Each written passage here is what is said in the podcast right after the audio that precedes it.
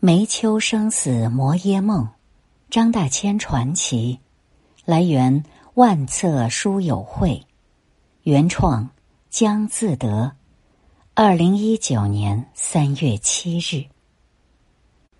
今天为你解读的这本书叫做《梅丘生死摩耶梦》，张大千传奇。民国七年，也就是公元一九一八年的冬天。十九岁的盐商之子张全，因未婚妻病逝，离家出走，投身松江禅定寺，打算出家为僧。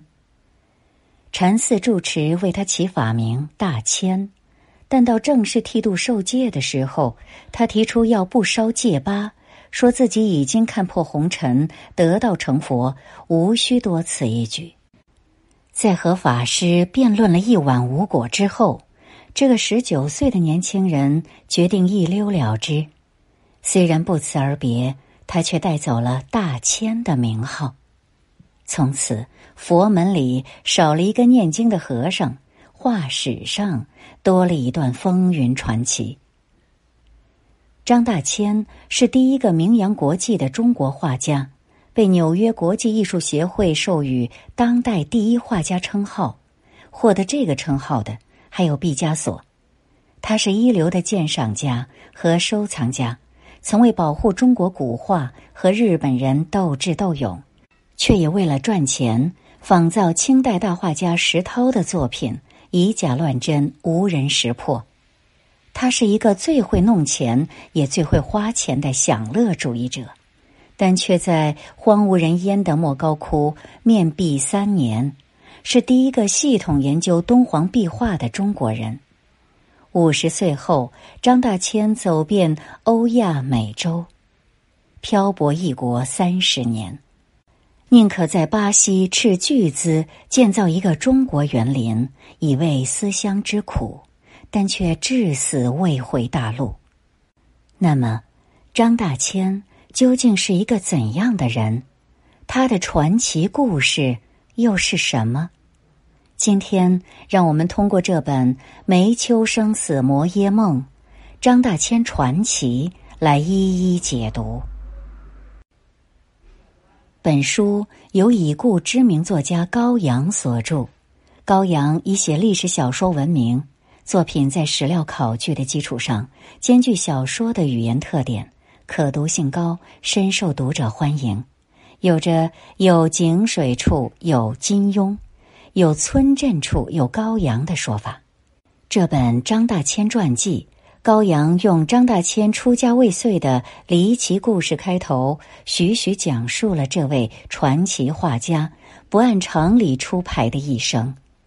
虽然也有演绎的成分，但完整的讲述了张大千的艺术成就，以及他与女人兄弟间的恩怨情仇。书名中的梅丘。是张大千在国外收集的一块形似家乡地形的石头，而摩耶是他晚年的住处。我们将在书中结构的基础上，按照张大千的人生轨迹来解读这本书，主要包括五个部分：少年岁月、学画卖画、面壁敦煌、漂泊海外以及归居摩耶。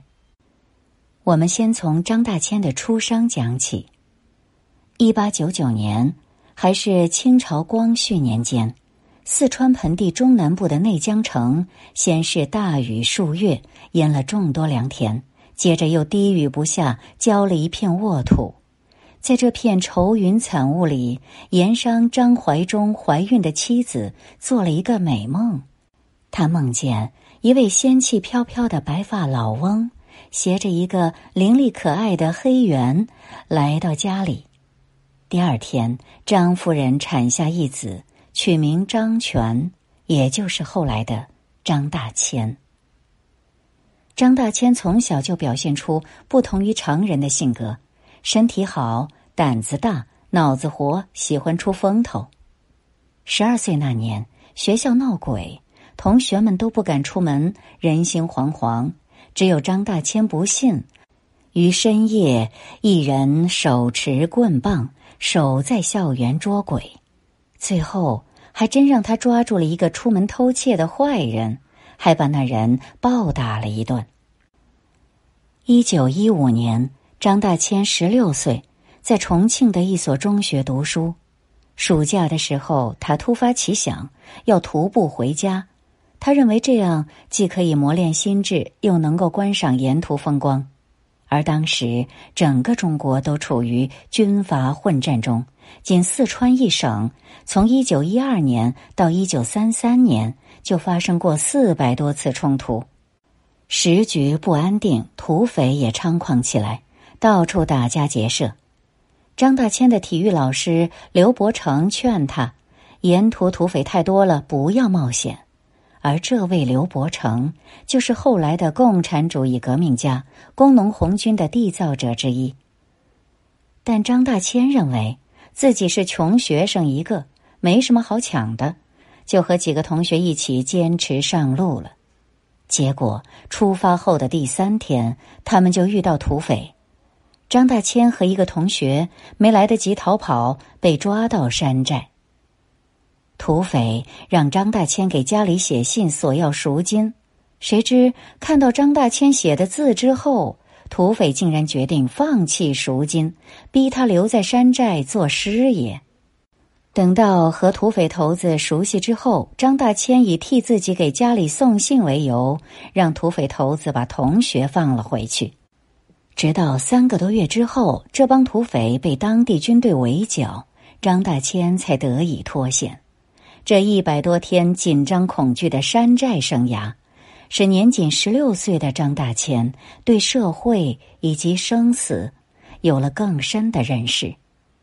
能在土匪窝安然度过百日，成功营救同学，也看得出他机敏、讲义气的性格。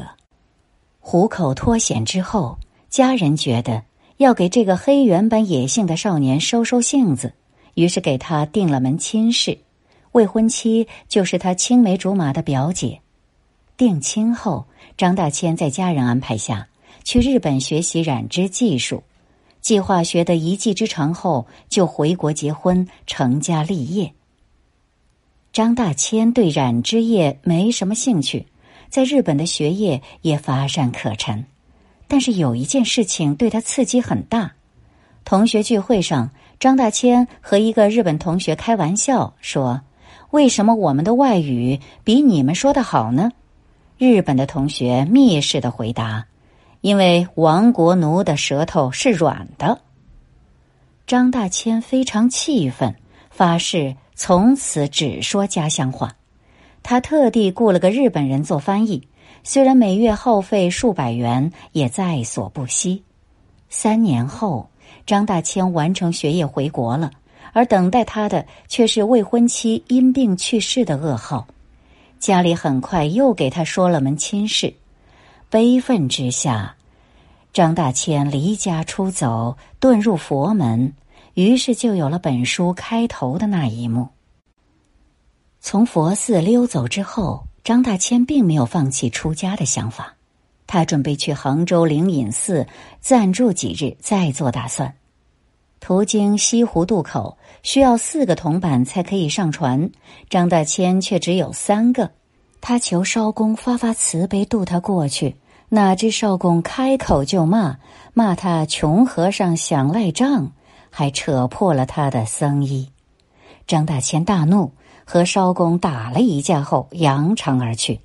他意识到一分钱难死英雄汉，和尚不能做，没有钱的穷和尚。更不能做，彻底放弃了出家的想法。就在他有家不能回、有庙不能去的时候，二哥张善子找到了张大千。张家有兄弟十个，张大千排行第八。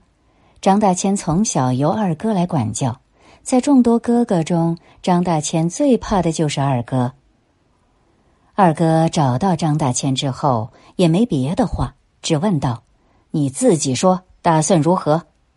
张大千回答：“既然和尚不当了，自然就能吃荤了。杭州的糖醋鱼是最好的。”于是饱餐一顿之后，二哥将张大千带回了四川老家。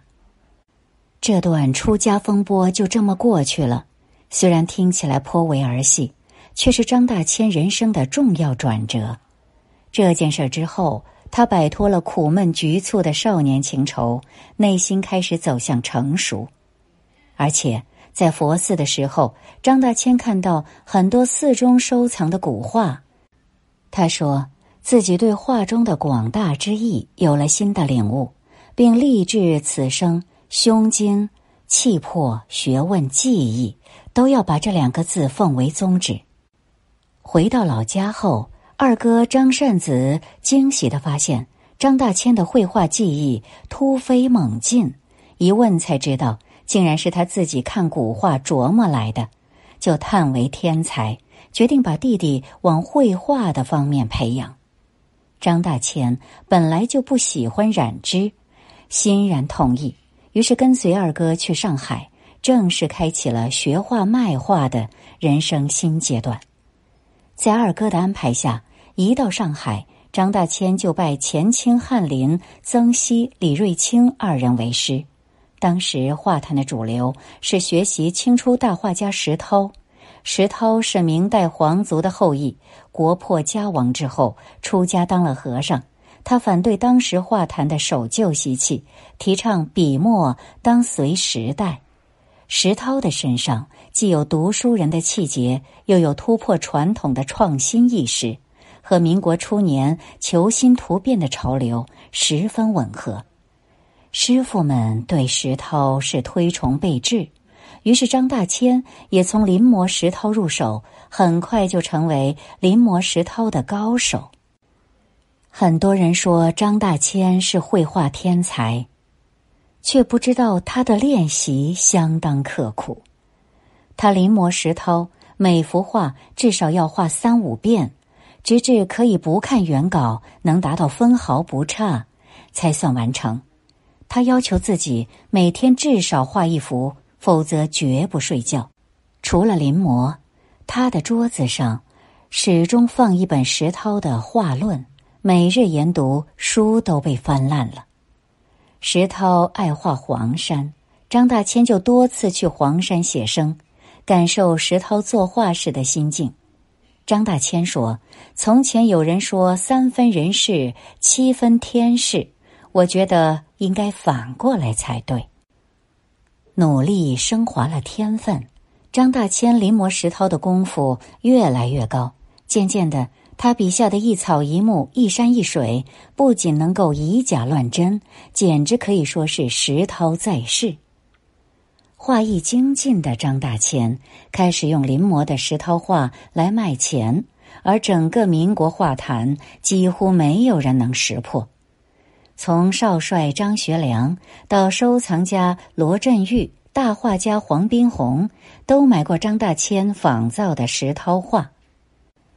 对于造假，张大千似乎并不惭愧，甚至故意在买主举办的鉴赏会上拿出造假的草稿和印章，告知买主这幅画不是石涛的真迹。其实，张大千并不是不在乎名声，但年少张狂又急需用钱，让他选择了用造假的方式谋取暴利。那么，这些钱他用来干什么了呢？一小部分他拿去接济贫困的老师李瑞清，绝大部分则用来买古画。张大千对古画，尤其是石涛的作品，有种近乎痴迷的执着。一旦听说哪里有石涛的真迹，不顾路途远近，一定要去看一看。石涛的画很贵，张大千从来不计成本，能买则买。这样的结果就是。虽然他造假的收入很高，但他依然常常陷入收藏富可敌国、贫无立锥之地的窘迫境地。张大千一生先后收藏石涛真迹多达五百件，见多识广，让他成为古画鉴定的高手。他曾自豪地说：“徐悲鸿说我是五百年来第一人，我不敢当。”但我自认是五百年来经鉴第一人，意思是说他对鉴定深有研究，可以称得上是书画鉴定第一人了。不过，这些收藏的古画也差点让张大千命丧日本人的枪下。一九三七年卢沟桥事变之后，抗日战争全面爆发，北平沦陷。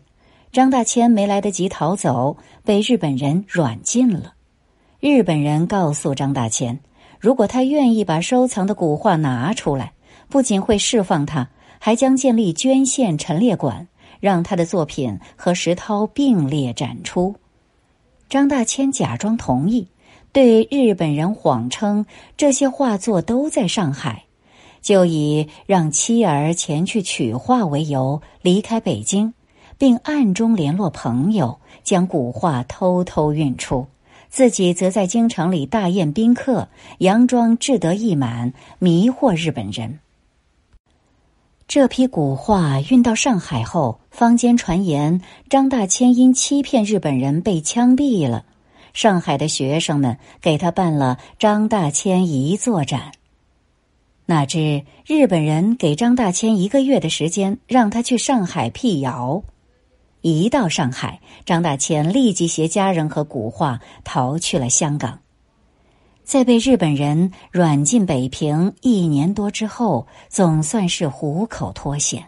这一年，张大千三十九岁，生死相迫、仓皇逃难的途中，他画了一幅自画像，并写道：“画图留与后人看。”这幅画中，张大千坐在松树下，猛烈的强风向左吹，而松树的主干则向右倾斜。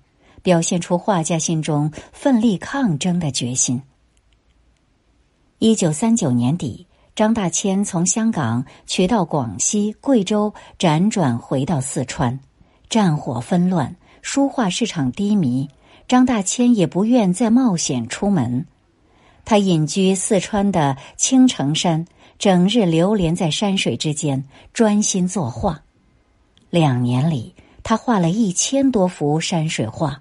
画艺有了很大进步。当时的绘画主要学明清，但张大千认为中国画还应找到更根源的东西。他想上溯宋元，遍览百家，尤其向往代表隋唐成就的敦煌壁画。敦煌莫高窟始创于公元四世纪，是隋唐艺术的结晶，现有彩塑两千多身。壁画五万多平方米，张大千下定决心去敦煌一游。就在即将抵达敦煌时，张大千收到二哥张善子病重去世的消息。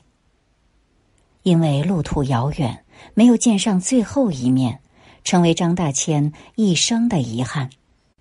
但亲人的离世没能让他停下脚步。经过将近一年的准备和跋涉。一九四一年六月，张大千第一次踏入敦煌莫高窟，他被洞窟中的壁画惊艳到了，决定要尽自己所能的临摹研究。他说：“很多人认为这是民间绘画，我看这是艺术大师的作品。”当时的敦煌戈壁黄沙，渺无人烟，不通水电，生活条件非常艰苦。张大千给每个洞窟都编了号，这在中国是第一次。他按照编号，每日清晨进洞临摹，晚间才出，中间只在洞口吃一顿午饭。在石窟临摹壁画和室内的作画不同，壁画底部要趴在地上画，顶部则要踩着梯子仰头勾勒。一幅大的壁画往往数十天才能临摹完毕。就这样，本来计划三个月的敦煌之行，逐渐延长至三年。这三年期间，张大千共临摹敦煌壁画二百七十六幅。为筹集路费和画资，他变卖了部分古画，还向银行贷款黄金五千两。这些钱直到二十年之后才还清。张大千自嘲地说：“跑到这里受徒刑，还心甘情愿。”来敦煌之前，张大千是个对生活品质非常讲究的人。他常把古人用三百只羊煮一碗汤的故事挂在口边，表示要吃就不能怕贵怕麻烦。他喝茶要用不同的杯子，而且只喝三泡就倒掉。但在敦煌，一年四季蔬菜都难吃到。为了改善伙食，张大千曾带领学生开荒种菜，还专门请人送来藕苗栽种。不过，由于气候条件太差，没有成功。他感到很遗憾，特地画了一幅荷花图，记录道：“我本来幻想着在大漠里造一点江南风光。”但如今《采莲歌》是没机会唱了，真让我痛心。然而，就在张大千废寝忘食的临摹敦煌壁画时，外界声讨他的声音却越来越响。有人认为张大千的临摹破坏了敦煌壁画。